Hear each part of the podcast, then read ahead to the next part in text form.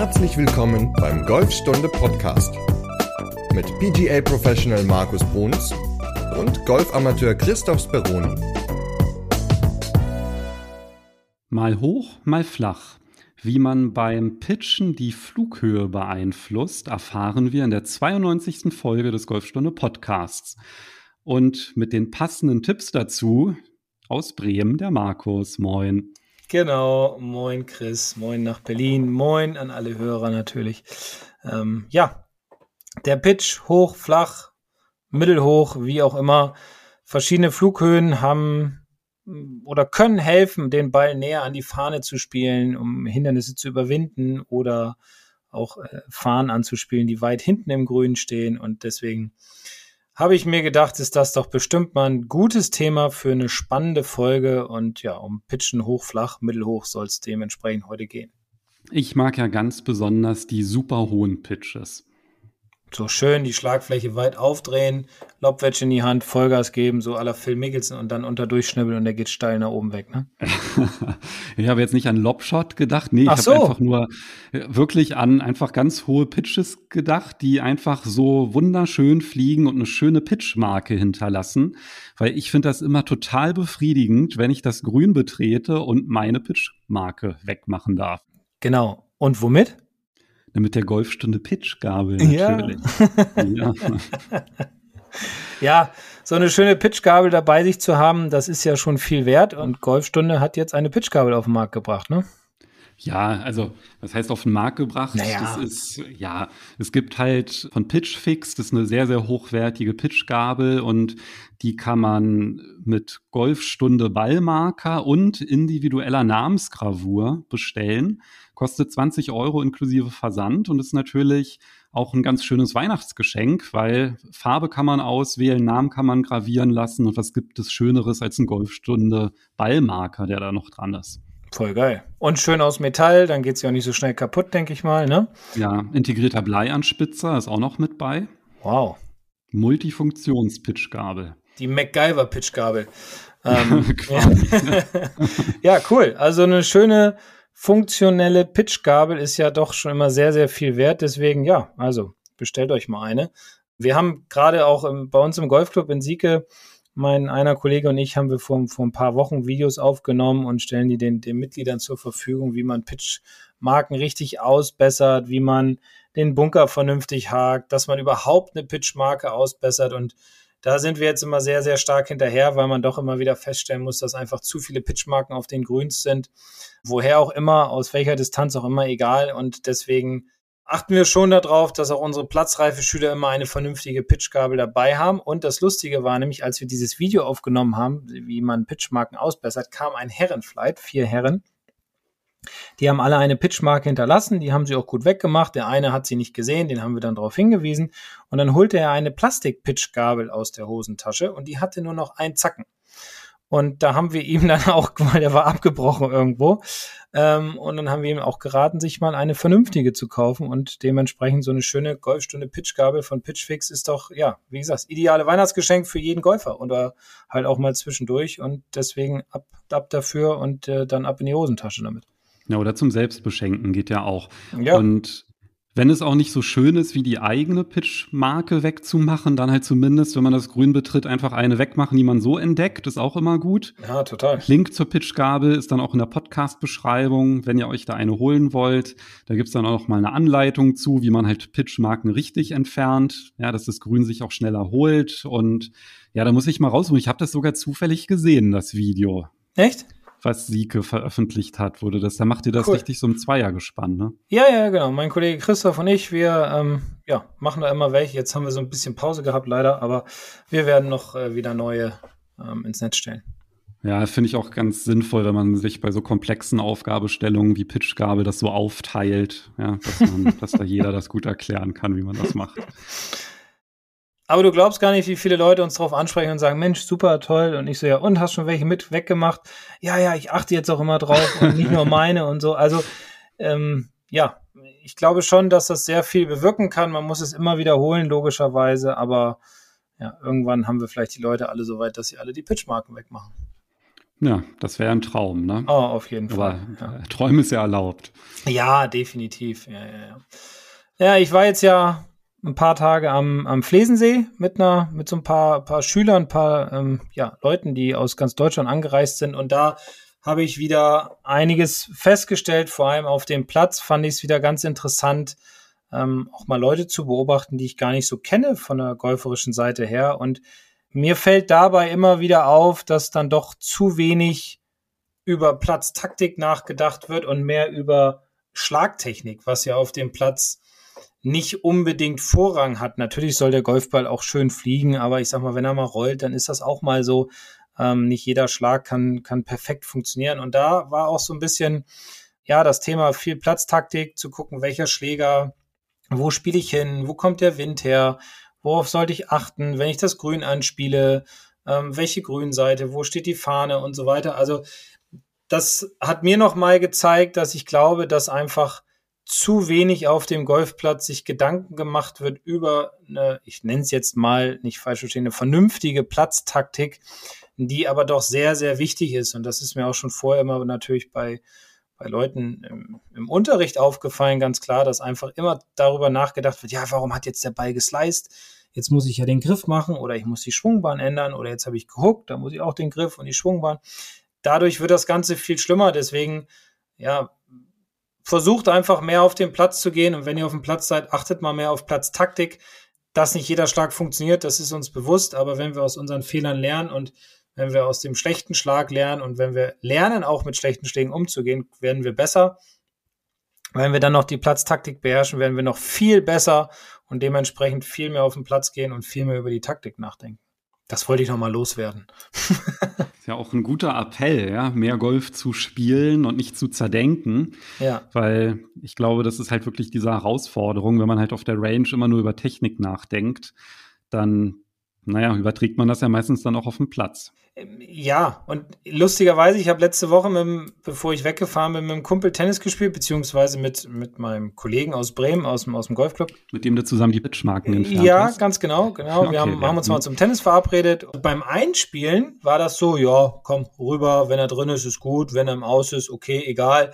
Da war man viel lockerer, da hat man richtig schön gemerkt, wie der Ball vom Schläger wegging und so weiter. Und dann als das Match dann losging, wir haben zwei Sätze gespielt, habe ich viel gedacht und habe über den Griff nachgedacht, habe drüber nachgedacht, wie muss ich denn jetzt bei der Rückhand wieder mich bewegen, welcher Fuß muss vor und so weiter. Und irgendwann habe ich gedacht, Alter, zerkopft das ganze Ding doch hier nicht, sonst verlierst du gleich noch. Und dann habe ich einfach gespielt.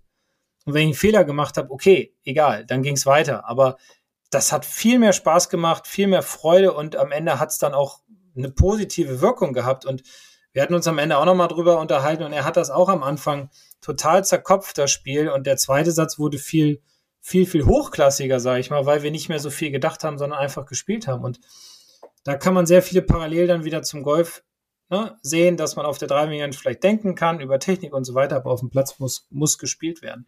Ja, und was du ja gerade sagst, wenn man auf der Driving Range denkt, dann bitte nur in der Sync-Box na, also ich möchte nur noch mal auf unsere Folge mit dem Boxensystem, das ist, glaube ich, eine der ersten, müsste ich mal mhm. direkt suchen. Aber dass man halt auch bei der, auf der Driving Range sagt, ich denke nicht über die Technik nach, wenn ich am Ball stehe, sondern halt, wenn ich mich auf den Schlag vorbereite, indem ich halt zum Beispiel einen Probeschwung mache mit einer langsamen Bewegung. Und das sind dann halt die, es ist halt genau dieser Unterschied, ja, dass man halt nicht sagt, ich denke jetzt jedes Mal über die Technik nach, äh, ja, vor jedem Schlag, sondern dass man halt sagt, ich mache es, aber nicht direkt davor, sondern halt in einem speziellen Bereich. Und das ist die Podcast-Folge 5. Also oh.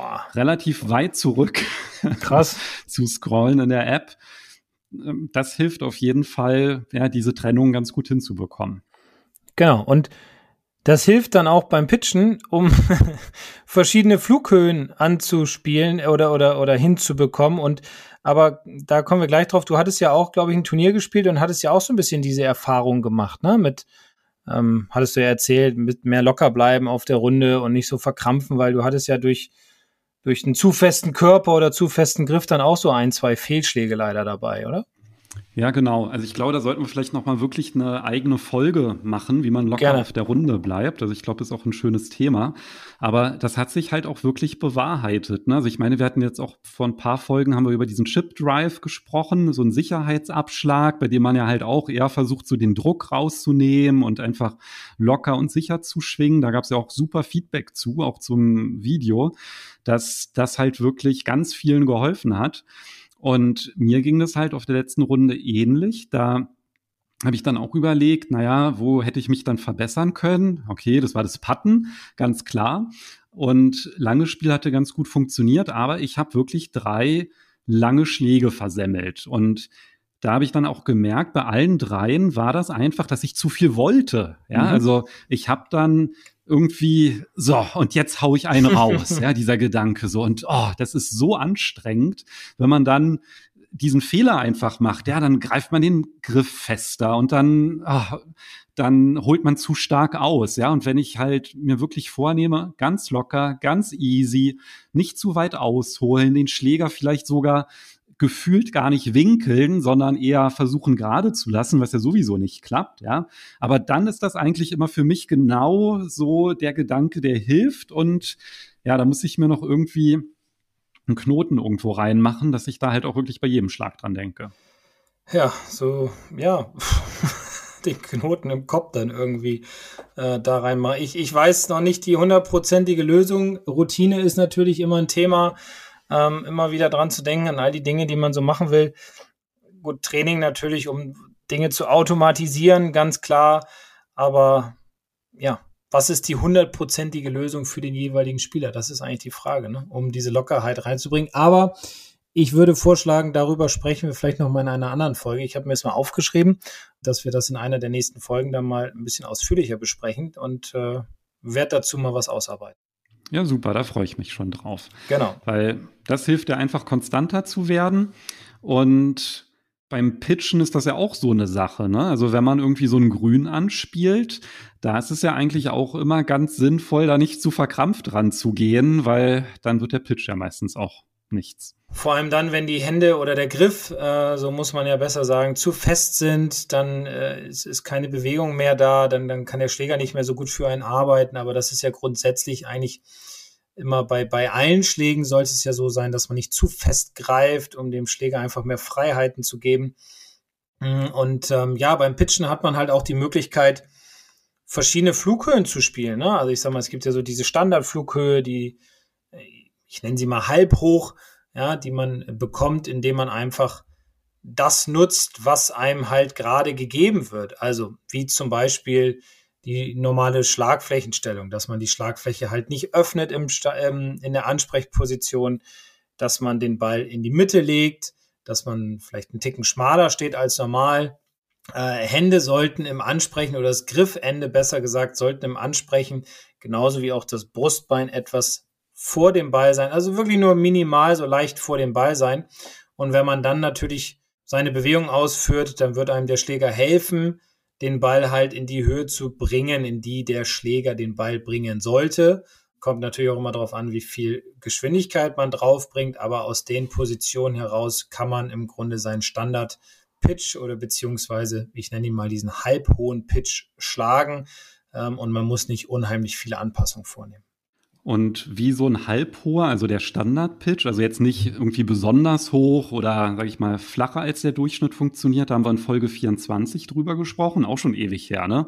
Die Technik beim Pitchen verlinke ich auch noch mal in der Podcast-Beschreibung. Das heißt, wenn ihr sagt, ne Moment mal, bevor ich mich hier mit der Flughöhe beschäftige, das ist ja vielleicht schon eher für Fortgeschrittene. Mhm. Ja, und der Unterschied vielleicht nur ist, entweder spiele ich einen getoppten Ball, das ist mein flacher Pitch, oder halt einen normalen. Ähm, dann auf jeden Fall 24, Folge 24 noch mal anhören, um die Grundlagen zu wiederholen.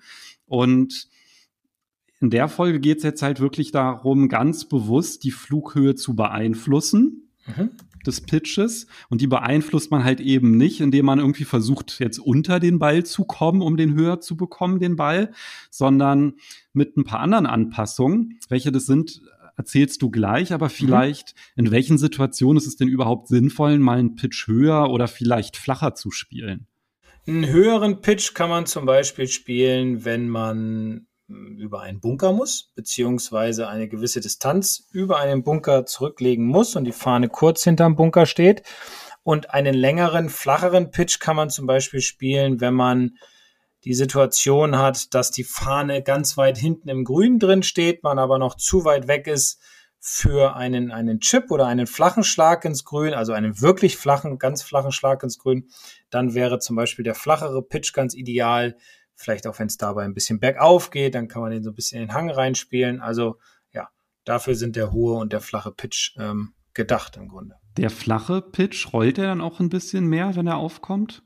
Der rollt auch ein bisschen mehr, weil er natürlich mit weniger Loft gespielt wird als der hohe Pitch oder der halbhohe Pitch, denn da kann ich ja schon mal so ein bisschen die, die Anpassung äh, preisgeben, sage ich mal, im Stand. Also wenn ich einen flacheren Pitch spielen will, dann habe ich auf jeden Fall die Ballposition zum hinteren Fuß, ähm, dass der Ball mehr zum hinteren Fuß liegt.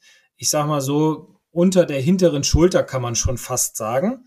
Ähm, das Griffende sollte dann oder kommt dann automatisch, wenn man sich an den Ball stellt, mehr vor den Ball. Genauso wie das Gewicht. Auch das Gewicht sollte so ungefähr 60 Prozent mehr auf dem vorderen Fuß lagern.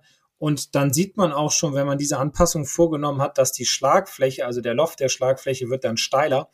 Und dementsprechend kriegt man ein auch einen steileren Eintreffwinkel. Das heißt, man kommt mehr von oben an den Ball. Der Ball geht flacher weg, geht flacher ins Grün hinein und hat natürlich dann am Ende auch ein bisschen mehr Roll als der halbhohe oder der hohe. Das ist klar. Okay, das heißt, wenn ich halt, bevor ich einen Pitch spiele, sollte ich mir immer zum einen angucken, ist das Grün höher gelegen, als ich stehe oder niedriger und wie viel Platz habe ich auf dem Grün, wenn der aufkommt, zum Ausrollen. Und das beeinflusst dann halt im Grunde meine Entscheidung, richtig? Oder gibt es da genau. noch andere Faktoren? Ja, Balllage, also wo der Ball liegt, kann man natürlich auch noch so ein bisschen damit beeinflussen.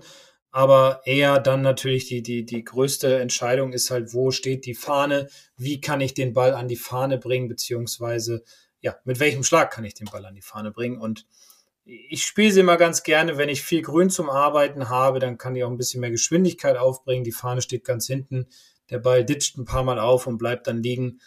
Dann würde ich immer eher den flachen Ball äh, mich für den flachen Ball entscheiden. Und das ist aber auf jeden Fall was, was ich vorher auch irgendwie auf einer Pitching Area oder auf der Driving Range einfach direkt trainieren sollte, diese Unterschiede lass uns doch noch mal vielleicht wirklich Schritt für Schritt durchgehen. Ich bin jetzt auf der Range und ich mhm. sage, ich möchte jetzt mal, dass mein Pitch ein bisschen höher fliegt als normal. Dass wir da noch mal wirklich Punkt für Punkt durchgehen, worauf ich da achten muss. Also welche Anpassungen muss ich vornehmen, für einen hohen Pitch. Die Ballflughöhe genau okay. höher ist als normal. Genau, also ganz wichtig, wenn ich einen hohen Pitch schlagen will, dann nehme ich den Ball mehr zum vorderen Fuß. Und ich kann auch mein Schlägerblatt dann ein, ein wenig öffnen Ganz kurz. Ja. Mehr zum vorderen Fuß. Wie viel? So eine Ballbreite? Hm, schon eine ganze Ecke. Also ich würde ihn jetzt nicht so wie beim Driver hinlegen, aber ich sag mal so wie beim Hy Hybrid Holz. Also was ist das dann? Äh, ungefähr zwei Ballbreiten. Zwei Ballbreiten, okay. Das bedeutet ja, dass ich den Ball später treffe, ne? Jein, ja schon, aber wenn ich, wenn ich, ich treffe ihn ich treffe ihn mit mehr Loft, sagen wir mal so. Wenn ich eine normale Pitchbewegung mache. Wenn ich jetzt natürlich irgendwie mit dem Oberkörper reinkippe, die Hände versuche sehr weit vor den Ball zu pressen, dann treffe ich ihn sehr spät. Ja, das, das nennen wir dann später schlagen. Dann komme ich aber auch wesentlich steiler auf den Ball und kann dann auch nicht mehr den Loft nutzen, den mir der Schläger gibt, beziehungsweise den ich mir gerade erhöht habe, indem ich die Schlagfläche noch ein bisschen öffne. Also ist es dann so, dass meine Schlagfläche im Grunde so ein bisschen schon durchs Gras wischt, bevor ich den Ball treffe? Oder? Mm, jein, weil eigentlich nicht. eigentlich nicht, weil du ja auch so ein bisschen dein Gewicht auch leicht auf dem vorderen Fuß hast. Ah, okay. Und wir wollen ja beim Pitchen eher eine, äh, eine kompakte, eine kompaktere Bewegung machen als bei langen Eisen zum Beispiel, ähm, weil wir wollen weniger den Unterkörper rotieren sondern wir arbeiten ein bisschen mehr bei den hohen Pitches, wo wir auch nicht so eine große Distanz überwinden wollen. Mehr so ein bisschen wie beim Bunkerschlag, dass wir also die Hüfte jetzt nicht komplett fest, aber passiver definitiv haben und mehr aus den Schultern und Armen heraus arbeiten. Okay, das bedeutet, also mein tiefster Punkt, der wandert nach vorne, weil ja. mein tiefster Punkt, der ist ja immer da, wo mein Körperschwerpunkt ist. Mhm. Und dadurch, dass ich das Gewicht weiter vorne habe, verlagert sich der tiefste Punkt auch weiter nach vorne. Der mhm. Ball ist auch ebenfalls weiter nach vorne. Genau. Und das hat dann einfach nur den Effekt, dass der Ball mehr Schlagfläche abbekommt. Genau. Und durch den Schläger, das meistens nehmen wir das Sandwedge zum Pitchen, ist es ja so, dass der eh ein bisschen mehr rutscht aufgrund des Bounce, ja, und dann hat er auch noch ein bisschen mehr Loft vielleicht, dadurch, dass ich ihn leicht aufgedreht habe. Und dementsprechend kriege ich ihn halt höher weg. Und natürlich auch kriege ich einen sauberen Kontakt, wenn ich meine Körperbewegung durch den Ball hindurch führe und ja, nicht nur aus den Händen und Armen zum Ball arbeite, sondern den Körper natürlich auch mitdrehe. Und die Standbreite, die ist aber normal, da verändert sich gar nichts. Ganz genau. Also nur die Ganz genau. Ballposition genau. verändert sich, das Gewicht, aber Standbreite ist gleich. Ja, man kann sich so ein bisschen offen hinstellen. Also jetzt spreche ich wieder für einen Rechtshänder, das heißt, man orientiert die oder zielt mit den Füßen so ganz leicht links vom Ziel. Natürlich sollte die Schlagfläche immer zum Ziel zeigen. Dadurch hat man schon ein bisschen mehr Hüftrotation gewonnen, nenne ich mal. Also das heißt, alleine durch die Ballposition und das Gewicht weiter nach vorne verändere ich schon die Flughöhe des Balles. Ja, und das leichte Aufdrehen der Schlagfläche. Okay, und das wäre nämlich der nächste Punkt. Muss ich denn die Schlagfläche aufdrehen dann in dem Fall? Also, oder? Man kann es ja mal ausprobieren. Kann ja mal seinen Sandwedge nehmen, das ganz normal hinstellen. Also ich habe zum Beispiel einen 54 Grad Sandwedge und, und dann mal ein paar Pitches machen und dann sagen, okay, fühlt sich gut an. Mal gucken, was passiert, wenn ich die Schlagfläche jetzt noch mal, bevor ich greife, noch mal ein bisschen aufdrehe. Also ich sag mal, aus 54 mache ich dann einfach mal 58 Grad. Dann, dann merke ich auch sofort, dass der Ball höher fliegt, logischerweise. Und Schlagfläche aufdrehen will ja auch gelernt sein. Wie gehe ich denn da vor? Ja, ich stelle den Schläger hin und äh, öffne sie leicht. Also das heißt, ich drehe erst den Schläger leicht auf und greife dann. Also im Grunde so wie im Bunker auch. Ähm, und durch dieses leicht offene Stehen des Körpers ist es halt so, dass der Schläger dann praktisch noch mehr den Ball anschneidet, weil man ja mehr parallel zu seinem Körper schwingt. Und dadurch kriegt man halt mehr, mehr Spin, also mehr Schnitt auf den Ball und aber auch ein bisschen mehr Höhe, weil, ja, weil halt auch der Schläger mehr durch den Ball hindurchwischt. Und im Gegensatz zum Bunker darf ich ja beim Pitchen den Schläger sogar abstellen, bevor ich ihn aufdrehe. Und das ist ja vielleicht auch etwas, was ganz gut ist, das einfach mal ins Training einzubauen, dass man da halt auch wirklich mal so das Gefühl hat und diesen Vergleich, ne, wie ist denn der Unterschied, wenn ich das Schlägerblatt leicht öffne? Und ganz wichtig ist ja immer erst den Schläger aufdrehen, ne, also so ein bisschen so drehen, dass die Schlagfläche sich, naja, mehr zu den Füßen dreht, sagen wir es mal so.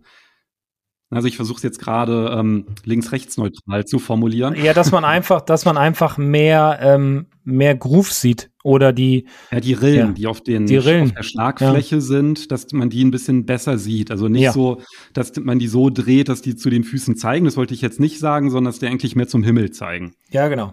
Ja, ich glaube, das ist ein ganz gutes Bild. Dann hat man ja, dann hat man mehr Loft auf der Schlagfläche. Okay, und damit einfach dann mal versuchen, die Bälle so zu spielen und mal zu mhm. gucken, wie ist denn da der Unterschied, wie fühlt sich das an?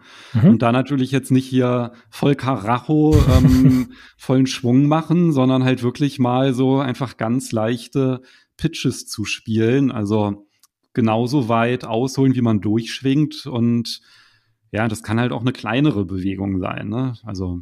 Ja, klar, man muss nicht immer Gas geben, ne? Also dieses, kompakte, synchronisierte ist natürlich auch sehr, sehr gut für ähm, ähm, kontrollierte Pitches, gar keine Frage. Man kann über die Schlagfläche dann halt das ändern, über die Ballposition die Flughöhe verändern. Ähm, aber man muss nicht unbedingt mehr Gas geben, um halt mehr Länge auf den Ball zu kriegen, sondern alleine kann man drei verschiedene Flughöhen halt schlagen, alleine dadurch, dass man in der Ansprechposition ein, ein paar Veränderungen vornimmt. Und dann lass uns doch noch mal die Veränderungen für den flachen Ball noch ja. durchgehen. Also wir hatten jetzt beim hohen Ball, haben wir gesagt, Gewicht weiter vorne, Ball weiter vorne. Wo liegt dann der Ball, wenn ich den ein bisschen flacher spielen will? Hm. Äh, ja, mehr zum hinteren Fuß. Also im Grunde. Im gleichen Maße, also auch so zwei Ballbreiten oder dann weniger an dem Fall? Ja, auch, aber ich stehe beim, äh, beim flachen Pitch stehe ich etwas schmaler. Weil ich will nicht so viel Bewegung haben, sondern ich will im Grunde mehr von oben auf den Ball schlagen, dass ich einfach auch diesen etwas steileren Eintreffwinkel bekomme.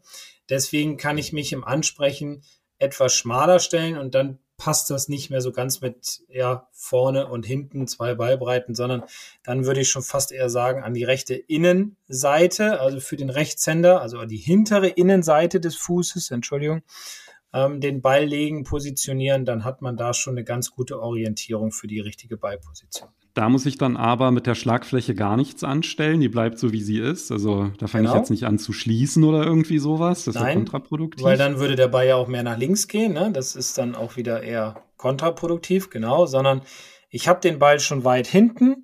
Ich passe so ein bisschen alles jetzt an. Das heißt, ich nehme auch wieder ein bisschen Gewicht nach vorne, also 60 Prozent auf den vorderen Fuß. Aber das ist witzigerweise genauso, ne? Also, dass ich auch das Gewicht weiter vorne habe. Das ist ja, jetzt nicht im genau. Umkehrschluss, dass man sagt, ich lege mich jetzt hier zur hinteren Seite, Nein. damit ich schön unter den Ball. Das geht halt eben nicht. Also, das ist jetzt vielleicht dann nicht so intuitiv im ersten Moment vielleicht, aber das heißt, Gewicht bleibt auch vorne. Ja, definitiv. Das kann ich bei allen Pitches machen, egal welche Höhe ich spielen will, dass ich mein Gewicht zu 60 Prozent auf den vorderen Fuß packe, um auch meine Hüfte ein bisschen mehr zu stabilisieren, weil ich ja nicht so viel Hüftrotation haben möchte beim Pitchen. Sonst würde ich nicht mehr so gute Kontakte bekommen.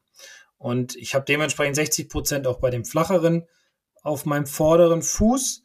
Dadurch, und das wird man ganz schnell sehen und auch merken, kommt das Griffende weiter nach vorne und dementsprechend sind meine Hände dann auch, weil ich damit ja den Schläger greife, logischerweise auch mehr vor dem Ball. Und das führt dann, also Ball zum recht, zur rechten Innenseite, sagen wir mal zur hinteren Innenseite, Gewicht, Hände und Griffende mehr vor dem Ball, führt halt auch dazu, dass der Schläger steiler an den Ball kommt, wodurch ich den Ball flacher in das Grün hineinschlagen kann. Also dadurch, dass ich meine Hände ein bisschen oder das Griffende weiter nach vorne neige, da die lofte ich das Schlägerblatt im Grunde. Ne? Das führt dann halt dazu, dass die Grooves halt nicht zum Himmel zeigen, sondern mehr Richtung Ziel. Ja, genau. Also die Schlagfläche ist nicht ganz so nach oben geneigt, wenn sie an den Ball kommt, sondern halt eher nach vorne. Dadurch wird der Ballflug flacher. Richtig, genau. Und was ist denn jetzt so der Unterschied? Also angenommen, ich spiele normalen Pitch mit einem oder nee, andersrum. Ich spiele ähm, einen flachen Pitch mit einem Sandwedge. Was ist denn da der Unterschied zu einem normalen Pitch mit einem Pitching Wedge? Ja, viele benutzen natürlich ihr Pitching Wedge aufgrund der Länge. Also das heißt, dass das Sandwedge dann vielleicht zu kurz ist ähm, für, für den Pitch und es ist im Grunde kein großer Unterschied. Die Gefahr ist halt nur beim Pitching Wedge natürlich aufgrund dessen, dass es nicht so ein, so ein Bounce hat wie jetzt das Sandwich, dass man halt nicht so viel variieren kann jetzt in den Ballpositionen. Ähm, deswegen mit dem Sandwich kann man in meinen Augen mehr variieren und dementsprechend mehr Flughöhen, ja, Variation reinbringen, um einfach, äh, ja, seinem Pitchen eine neue, eine positivere Note zu verleihen. Also, äh, mit dem Pitching Wedge schlagen die meisten eher einen vollen Schlag ins Grün und nicht ein Pitch, was ja eher so eine halbe Bewegung ist, sage ich mal. Ähm, dementsprechend ist Pitchen für mich eher alles mit dem Sandwedge oder auch teilweise mit dem Lobwedge. Okay. Also könnte man eigentlich auch fast sagen, wenn man das so ein bisschen trainiert und wenn man vielleicht im ersten Moment denkt, oh, ist ja hier viel zu abgefahren, ja, ich bin jetzt gar nicht so fortgeschritten, hier kommen wir weg mit Flughöhe, ich bin froh, wenn ich den Ball treffe dass es doch schon ganz sinnvoll ist, das einfach mal auszuprobieren, um so ein bisschen auch ein Gefühl dafür zu bekommen.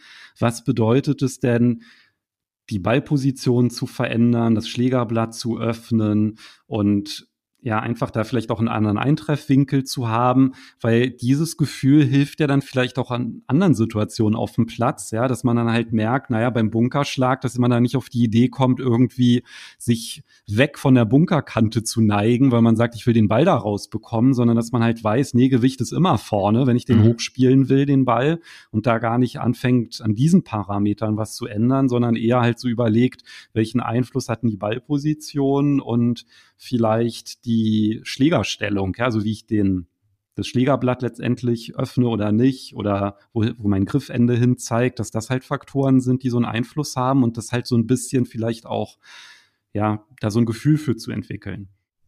Ja.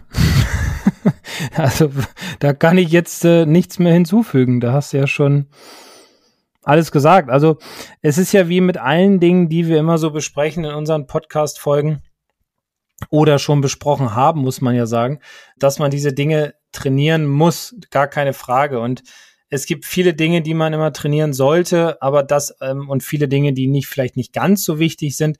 Aber ich finde gerade beim Pitchen oder gerade im Kurzspielbereich gibt es so viele Dinge, die die beachtet werden sollten und muss müssen, damit man einfach vernünftig den Ball an die Fahne spielt und auch wie du schon gesagt hast, ja, wenn ich jetzt den Ball noch nicht so richtig treffe, ich würde es trotzdem mal probieren, über die Ballposition, vielleicht über die Standposition, alles so ein bisschen zu variieren, um einfach, ja, wenn dann der eine Schlag kommt, dann zu merken, okay, geil, damit kann ich den Ball dann flacher spielen und damit kann ich den Ball höher spielen. Also es macht ja auch Spaß, solche Dinge mit ins Training zu integrieren. Ja, auf jeden Fall. Also ich glaube, was halt ganz wichtig ist, bevor man damit anfängt, dass man erstmal, sage ich mal, den Standard-Pitch gut hinbekommt, ja, da sei nochmal auf Folge 24 verwiesen. Und dass man dann letztendlich, wenn das halt halbwegs funktioniert, dass man halt genau darüber so ein bisschen experimentiert und letztendlich dann auch ein besseres Schlagrepertoire hat. Ja, also das ist auch das, was mir auf dem Platz immer auffällt, dass viele immer so diesen Standardschlag machen und gar nicht so richtig wissen, was, was steckt eigentlich in ihnen drin und welche Schläge könnten sie im Grunde in der Situation anwenden, die vielleicht besser wäre. Deswegen, ja, finde ich es eigentlich ganz gut, dass wir auch darüber mal eine Folge gemacht haben, über die verschiedenen Flughöhen. Und ähm, wie gesagt, einfach mal raus auf die Range, das Ganze mal ausprobieren, immer mal wieder reinhören in die Folge, um mal zu sehen, äh, um zu hören, so muss ich es ja sagen, äh, wo muss der Ball liegen, wenn ich ihn hochspielen will oder wenn ich ihn flach spielen will. Ja, super. Dann noch irgendein Tipp zur Flugbahn zum Abschluss oder wollen wir einen Ausblick auf Folge 93 geben? Wir machen einen Ausblick auf Folge 93. Und zwar, wie entferne ich eine Pitchmarke? Nein, Quatsch. Ja. Der Schlag aus dem Fairway-Bunker. Mit der Golfstunde Pitchgabel. äh, Folge 93, äh, da geht es um den Schlag aus dem Fairway-Bunker, weil auch da sehe ich häufig so, dass der Spieler gar nicht so richtig weiß, was er zu tun hat und deswegen ja, auch wenn es erst Folge ja, 93 geht, geht ist. Geht mir so. Ja. Also Schlag aus dem Fairway-Bunker, das, ich weiß auch nicht, ich liege irgendwie so selten in einem Fairway-Bunker, dass wenn ich mal drin liege, dass ich da dann auch immer so, um Gottes Willen, dann mache ich immer so einen Grünbunkerschlag, irgendwie so halbwegs rauskommen, aber mhm. ja, ist ja jetzt nicht unbedingt so das Schlauste, ne, um Meter zu machen. Kommt immer drauf an, wie der Bunker ist, aber ich glaube, da sollten wir dann einfach mal in der nächsten Folge drüber sprechen. Ja, da freue ich mich drauf. Super. Genau. Dann hören wir uns nächste Woche wieder. So machen wir das. Also, bis dahin. Bis dann. Tschüss. Ciao.